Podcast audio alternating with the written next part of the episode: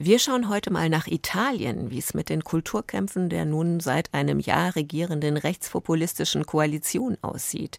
Besonders viel wird in dem Zusammenhang ja gerade darüber spekuliert, ob ein deutscher Museumsfachmann vielleicht für die Fratelli d'Italia Bürgermeister von Florenz werden könnte. Dazu ein Gespräch mit der Schriftstellerin und Journalistin Petra Reski. Außerdem bei uns politisch unparteiisch, wie Karl Valentin durch die NS-Zeit kam, zum Start der zweiten Staffel des Valentin-Podcasts von Bayern 2. Politisch kulturell, die Goethe-Institute sollen sparen und sich neu aufstellen. Politisch pessimistisch, Emin Alpers Film Burning Days und postmodern. Die Bundeskunsthalle versucht den Überblick über einen unübersichtlichen Begriff. Kultur am Morgen auf Bayern 2. Heute mit Judith Heidkamp. Wilco aus Chicago haben wieder ein neues Album, Cousin. Da hören wir heute in der Kulturwelt ein bisschen rein und starten mit dem Titel Evicted.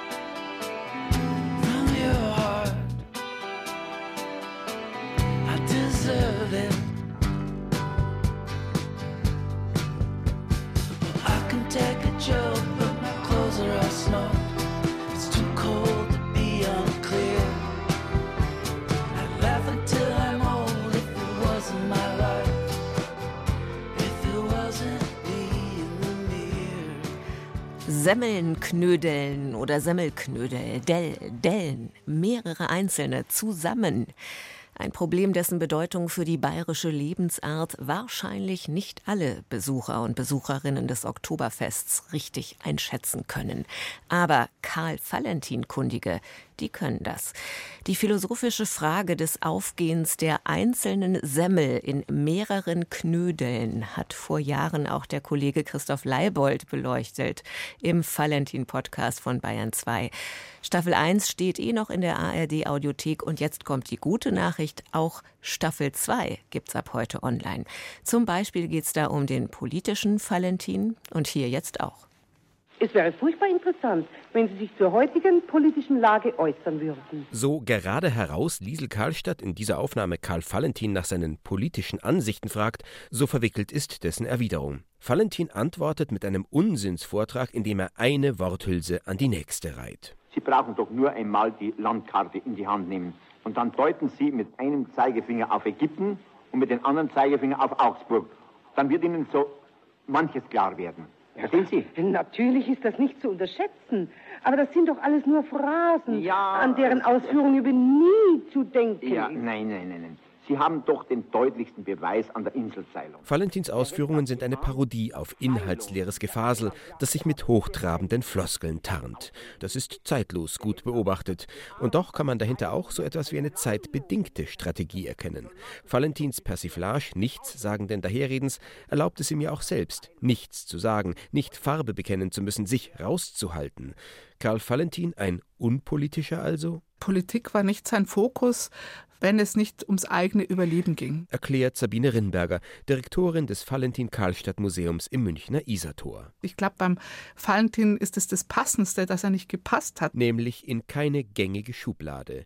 Er war weder der Widerstandsheld, den manche vielleicht gern in ihm sehen würden, noch ein klassischer Mitläufer oder Opportunist und schon gar kein glühender Anhänger der Nationalsozialisten, wie Kabarettist Christian Springer betont. Er war auf gar keinen Fall einer. Und dass es dann vielleicht drei, vier Punkte gibt, die einen braunen Fleck vielleicht auf einer weißen Weste machen könnten. Ja, das ist dieser langen Zeit auch geschuldet, aber politisch war er ganz woanders gestanden. Es gibt überhaupt keine Belege, dass er irgendeine Nähe zu dieser Ideologie gehabt hat. Christian Springer ist nicht nur Mitglied im Valentin-Förderverein Saubande, er hat sich auch eingehend mit Valentins Antipoden, mit dem Weißviertel beschäftigt, der bereits vor der Machtübernahme der Nazis unverblümt mit Hitler sympathisiert hatte.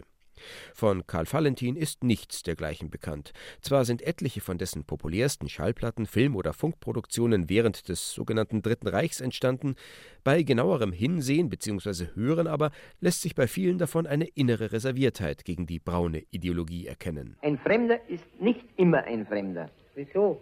Fremd ist der Fremde nur in der Fremde. Das ist nicht ganz unrichtig. Dass dieser Dialog beispielsweise 1940 aufgenommen wurde, als das NS-Regime auf seinem Höhepunkt war und alles Fremde potenziell als undeutsch galt, wird gern übersehen. Der Entstehungskontext indes lässt diesen Valentin-Karlstadt-Klassiker in einem völlig anderen Licht erscheinen. Die Zensur, sagt Sabine Rinberger, nahm es bei Valentin offenbar nicht immer gar so genau. Der hatte tatsächlich aus irgendeinem Grund Nahenfreiheit bis zum gewissen Grad. Es wurden sogar Valentin-Witze erzählt, die gar keine Valentin-Witze waren in der Zeit, weil man wusste, dass man da besser die Witze erzählen konnte, wenn man sie Valentin-Witze nannte. Das folgende Lied allerdings ließen die Zensoren selbst Valentin nicht durchgehen. Die Flieger brummen über unseren Köpfen. Von allen Seiten knattern. Die fahren. Wie Valentin hier das Soldatenleben in seinem ganzen Schmutz und Elend sarkastisch besingt, das dürfte als wehrkraftzersetzend eingestuft worden sein. Die Aufnahme wurde jedenfalls sofort nach ihrer Entstehung in den Giftschrank gesperrt und tauchte erst in den 1990ern im Deutschen Rundfunkarchiv in Frankfurt am Main wieder auf. Ansonsten mied Karl Valentin weitgehend die offene Opposition. Die folgende berühmte spöttische Pointe jedenfalls ist erst nach dem Ende des Zweiten Weltkriegs entstanden. Der Hitler hat ein Glück gehabt, dass er nicht Adolf Greiter geheißen hätte, sonst hätten wir alle schreiben müssen, Heilgreiter, Heilgreiter. In einem Fragebogen zur Entnazifizierung im Herbst 1945 machte Karl Valentin durchaus wahrheitsgemäß die Angabe unparteiisch. Nachträglich zum Helden stilisiert hat er sich nicht. Um auch nicht in dieses Fahrwasser zu kommen, wo garantiert viele dabei waren, die sich selber nur als Widerständler angesehen haben oder zur Entschuldigung, was sie, was sie nie waren. Und da wollte er auch nicht dazu gehören. In einem späten Interview bekannte Valentin sogar, hätte man ihn gezwungen, Parteimitglied zu werden, er wäre aus schierer Angst beigetreten. Weil das aber nicht geschah, konnten sich er und Liesel Karlstadt nach dem Krieg guten Gewissens wechselseitig versichern, nie in der NSDAP gewesen zu sein. Servus, Valentin. Warst du auch dabei? Nein, warst du dabei? Auch nein. Na also. Also zum Beispiel der politische Valentin, aber auch der Sprachkünstler Valentin, der späte Valentin und mehr in der neuen Staffel Bayern 2 Karl Valentin Podcast mit Christoph Leibold. Ab heute in der ARD Audiothek. Kulturwelt. Das aktuelle Feuilleton auf Bayern 2. Die weltberühmten Uffizien in Florenz sind ein Museum, das von einem Deutschen geleitet wird, dem aus Freiburg stammenden Kunsthistoriker Eike Schmidt. Aber nicht mehr lange. Schmidts Vertrag läuft aus, turnusgemäß. Und es wird schon länger spekuliert, was der renommierte Museenfachmann demnächst wohl machen wird. Wird er vielleicht Bürgermeister von Florenz, und zwar auf dem Ticket der postfaschistischen Fratelli d'Italia von Ministerpräsidentin Giorgia Meloni? Für uns ein Anlass, um nachzufragen nach dem Stand der italienischen Kulturpolitik bei der renommierten Italienkennerin, Schriftstellerin und Journalistin und nebenbei auch für ihre Mafia-Recherchen bekannten Petra Reski. Ich grüße Sie, Frau Reski. Hallo, hallo. Könnte da aus Ihrer Sicht was dran sein, der Offiziendirektor als Florenzer Bürgermeister für die Fratelli d'Italia? Also Eike Schmidt hat das weder dementiert noch bestätigt. Von ihm gibt es also noch keine ähm, tatsächlich echte Aussage dazu. Insgesamt ist diese Geschichte an Absurdität eigentlich nicht zu übertreffen. Denn wer das ein bisschen verfolgt hat, die Rechten haben insgesamt natürlich die Berufung der Ausländer kritisiert, als könnten das nicht ebenso gut Italiener tun. Und dass jetzt aber umgekehrt dann Eike Schmidt avanciert sein soll, eben zum Liebling der Rechten, ist ja dann doch eben halt sehr ungewöhnlich. Er wurde nämlich auch ganz massiv angegriffen für bestimmte Ausstellungen, die er gemacht hat, äh, Ausstellungsstücke, die er verliehen hat. Da gab es einen Protestbrief, dann ist irgendwie der Kulturrat, wenn ich mich recht erinnere, des äh, Florentinischen Museums zurückgetreten aus Protest gegenüber Eike Schmidt.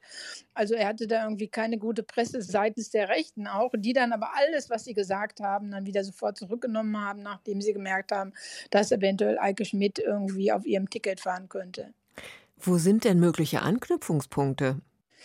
Ja, im Grunde sehen die rechten Parteien immer dann einen Anknüpfungspunkt, wenn eine exponierte Person Kritik an den äh, sogenannten Linken übt. Äh, Eike Schmidt hatte diverse Male den Bürgermeister mal kritisiert, aber wegen, sagen wir so, das sind mehr so florentinische Eigentümlichkeiten, die jetzt nicht irgendwie sonderlich äh, ideologischer Art waren.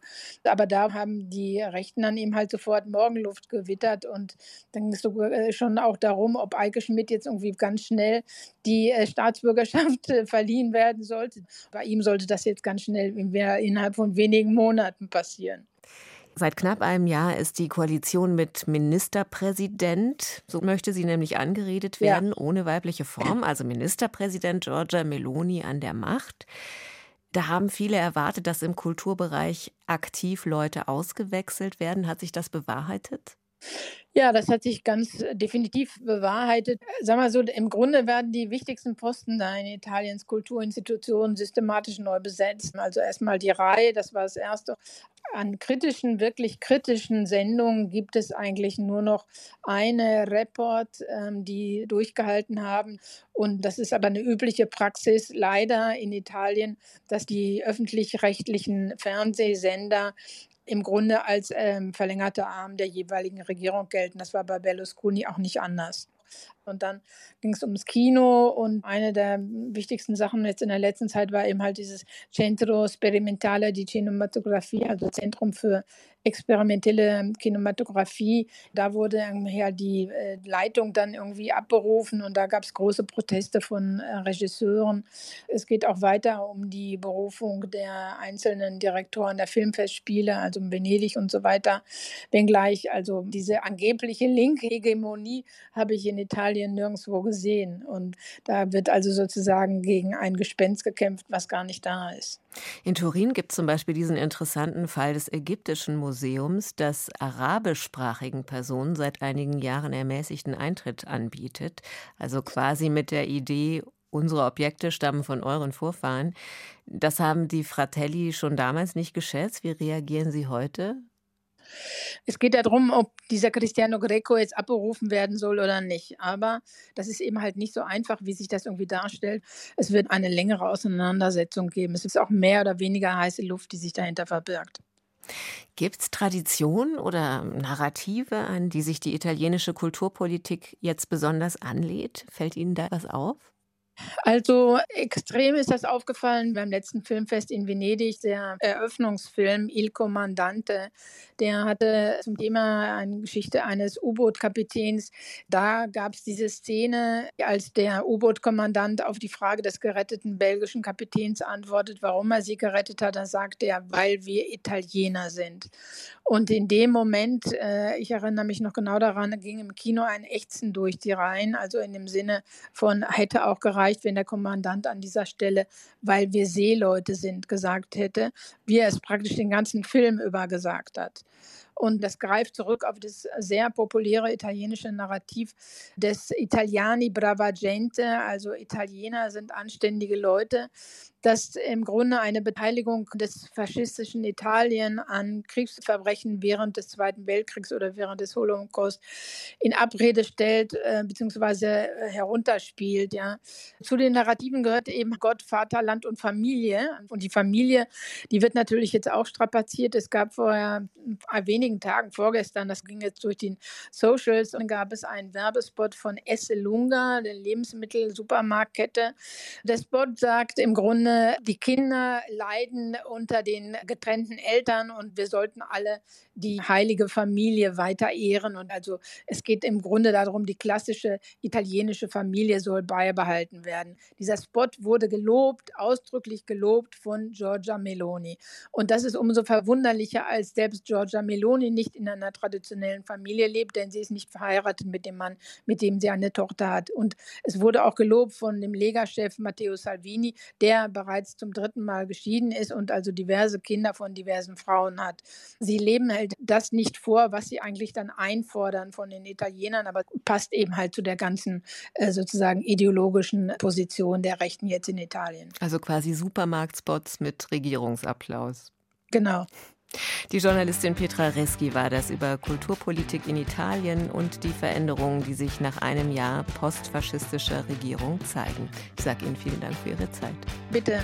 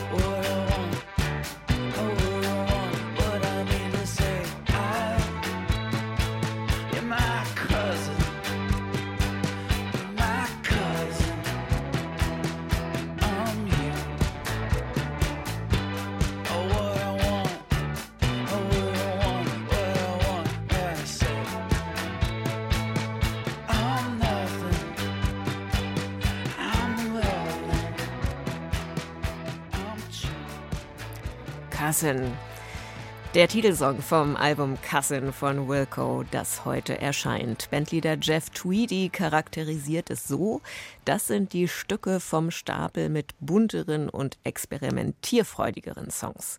Das letzte Wilco-Album Cruel Country war Kritikerliebling. Schauen wir mal, ob sich das fortsetzt. Letzten November hat der Bundestag eine klare Ansage gemacht. Ein Teil des Etats des Goethe-Instituts wurde mit einer Sperre belegt. Erst Reform, dann das Geld. Dagegen hat es dann Proteste aus der Kulturszene gegeben.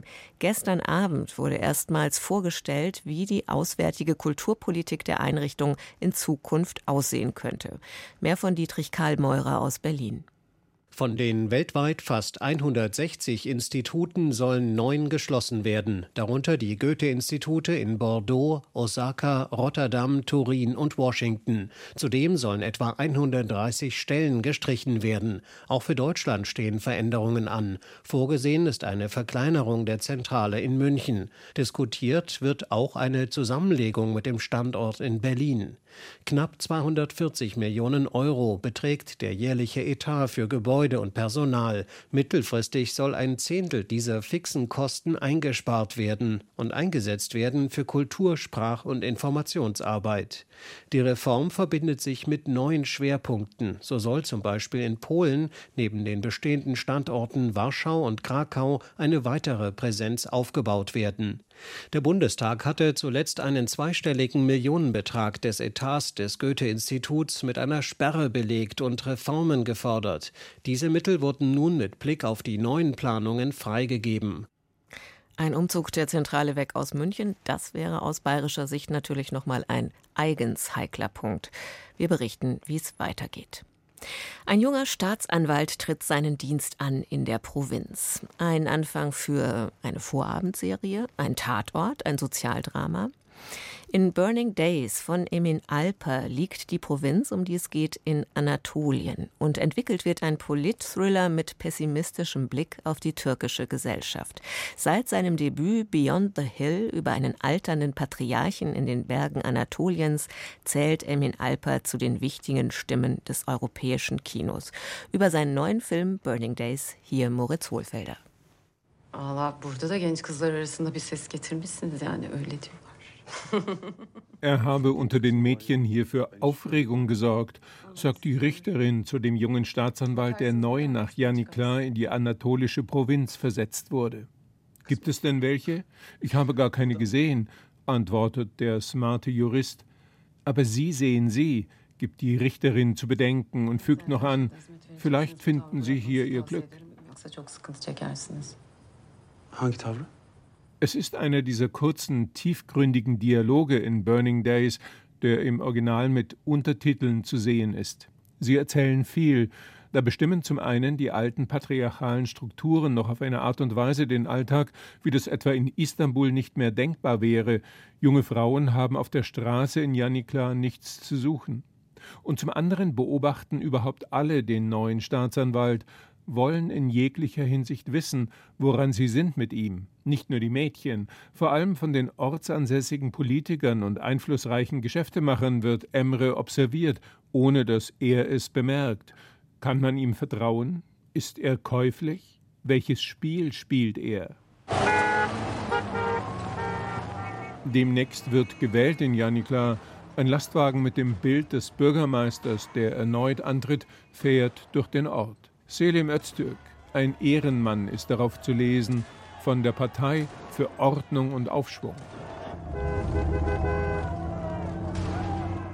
Janikla wirkt wie eine Erdogan-Miniaturausgabe der Türkei. Ein dumpfer Nationalismus ist zu spüren, patriarchale Selbstherrlichkeit, Behördenwillkür. Es gibt keine freie Presse mehr.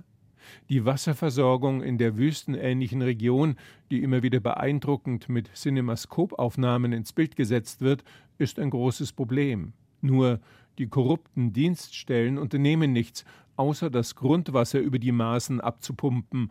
So entstehen Sinklöcher, sogenannte Dolinen, meterbreite und tiefe Einsturzstellen mitten in der Stadt, die alles mitreißen Häuser, Gärten, Menschen, Geschäfte, Autos, Straßen. Geologische Gutachten wurden einfach gefälscht. Die lokalen Politiker machen, was ihnen passt. Sie bereichern sich und schanzen ihren Verwandten und Bekannten entsprechend Jobs und Aufträge zu. Entsprechend groß ist das Missmanagement, aber alle nehmen es hin. Bei den anstehenden Wahlen wird der alte Bürgermeister wohl der neue sein.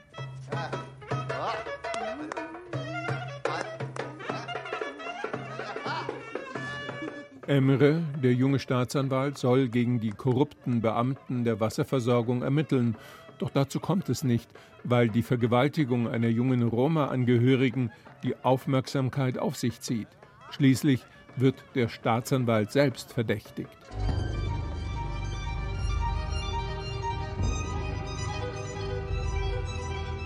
Nicht als realistisches Politdrama hat Emin Alper das mit hervorragenden Schauspielern inszeniert, sondern als faszinierende, stilisierte Genrevariation, mal Western, dann wieder Justizfilm, teilweise auch Paranoia-Thriller.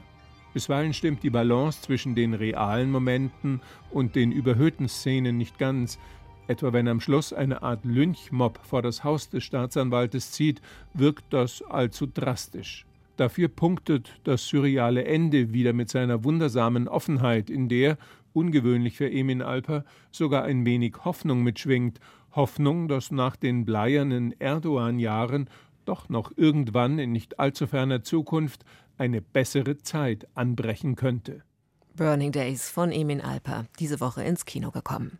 Und um auf Karl Valentin zurückzukommen, den würde ich mal der Moderne zurechnen, obwohl sicher auch viele Elemente seiner großen Kunst für postmodern sprechen, ungeordnet, subjektiv, experimentell.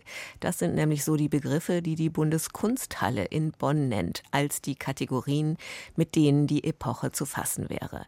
In ihrer neuen Ausstellung verfolgt sie ein ehrgeiziges Ziel, die Postmoderne darstellen. Henning Hubert.